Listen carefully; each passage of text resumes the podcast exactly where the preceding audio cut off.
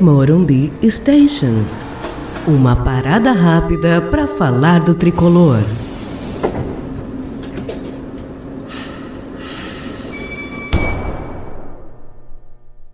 Olá, sou o Milton Júnior e este é o Morumbi Station. Neste episódio falaremos sobre o início da trajetória do São Paulo na Copa do Brasil e de detalhes administrativos que poderão fazer toda a diferença. A dificuldade enfrentada pelo São Paulo de quebrar as linhas do Bahia no empate pelo Campeonato Brasileiro mostra que o São Paulo tem que tomar cuidado com este primeiro adversário da Copa do Brasil. Não podemos esquecer da Libertadores, quando começamos a competição com um adversário fraco e mesmo assim não conseguimos passar. Além de toda a frustração de não ter evoluído na Libertadores, o São Paulo perdeu muita receita com bilheteria, com exposição e com premiações que poderiam ter sido conquistadas. Ali, na pré-Libertadores, Luan, que estava servindo a seleção brasileira, fez muita falta para o São Paulo, tanto que o William Farias jogou mesmo sendo recém-contratado e, obviamente, não deu conta do recado. Hoje é muito cristalino que Luan era uma peça fundamental para o São Paulo e não deveria ter sido liberado para a seleção brasileira naquela altura. Bom, a Libertadores para nós já são águas passadas, mas é importante não repetir o erro na Copa do Brasil. Hoje, assim como o Luan, Anthony é um jogador indispensável para esse time do São Paulo. O São Paulo não pode se dar ao luxo de liberá-lo para a seleção e correr mais uma vez o risco de ser eliminado precocemente num torneio que pode lhe render muito, tanto esportivamente quanto financeiramente. O triste é que Cuca, na última coletiva, já se mostrou resignado com a perda, mas isso não pode acontecer. Ainda é tempo da diretoria corrigir os rumos e evitar essa bobagem. Digo por quê. Mas antes, a você que acompanhou o teaser no Twitter e chegou até aqui, se quiser pode continuar acompanhando o restante do episódio, tanto no Spotify como no SoundCloud, ou também no iTunes. Além, é claro, dos canais parceiros do podcast Morumbi Station no YouTube, a São Paulo Digital e o SPF Cast. Retomando, dizíamos que Cuca já se mostra resignado com a perda de Anthony para o segundo confronto contra o Bahia pela Copa do Brasil. Isso não pode acontecer. A diretoria do São Paulo, tomando como exemplo o caso Luan, não pode deixar que o São Paulo não tenha à disposição um jogador tão importante para um confronto que será tão difícil. É claro que o jogador tem suas próprias aspirações. Deseja defender a seleção brasileira, porque a seleção brasileira também é uma grande vitrine. Mas a questão aqui é de prioridades. É o São Paulo quem projetou o Anthony para o futebol profissional. É o São Paulo quem paga o salário dele todo mês, religiosamente.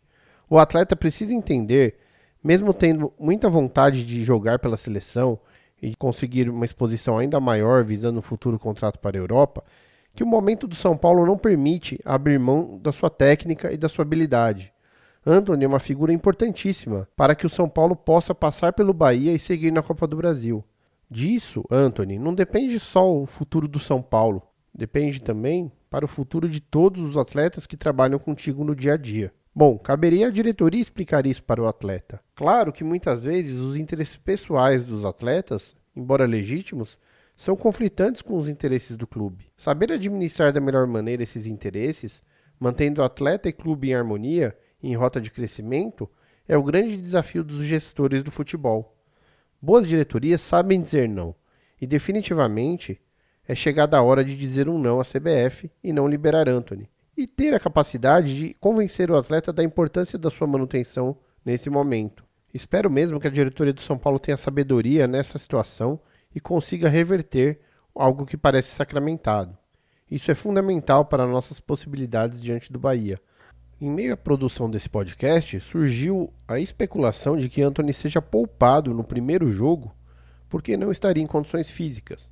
Ora, se não estava em condições físicas, por que jogou no último domingo? Seria o cúmulo da falta de planejamento não ter poupado o jogador no último domingo e tirá-lo do primeiro confronto de um jogo tão importante que vale tanto, inclusive financeiramente. O que nos deixa com receio de que as especulações tenham algum fundo de verdade é que na última entrevista coletiva, Cuca disse que Anthony jogou 16 partidas consecutivas e estaria precisando de um descanso. Mas volto a dizer, pensasse nisso no último domingo e não agora. Na verdade, por mais que se deem muitas justificativas, poupar Anthony nesse jogo de ida soaria como uma preparação para começarmos a lidar com a ausência dele no jogo de volta em razão de servir a seleção. Eu posso estar muito enganado, mas seria um tremendo erro e também denotaria zero aprendizado com a falta que Luan fez ao São Paulo na Libertadores entregar Anthony para a seleção brasileira e ainda tirá-lo do primeiro jogo para que o torcedor engula as desculpas esfarrapadas. Tirante essa questão de Anthony, resta saber o que Cuca fará para surpreender o Bahia na noite de hoje. Bom, Léo Pelé pede passagem porque Reinaldo há muito tempo não joga bem. Mas o problema é que parece que Reinaldo é intocável nesse time. No meio, é importantíssima a volta de Igor Gomes. Está fazendo uma falta danada na criação. E desde que saiu do time, os pontas passaram a não contar com um apoio muito importante na confecção das tabelas e das jogadas mais agudas. Igor Gomes faz muita falta e não merece ter perdido tanto espaço. De boas notícias, temos a provável volta de Pato e de Arboleda. Enfim, pessoal, que o São Paulo faça um bom jogo e comece com o pé direito a saga na Copa do Brasil. Um grande abraço e vamos, São Paulo! Vamos, São Paulo! Vamos ser campeão! Este foi o Morumbi Station com Milton Júnior.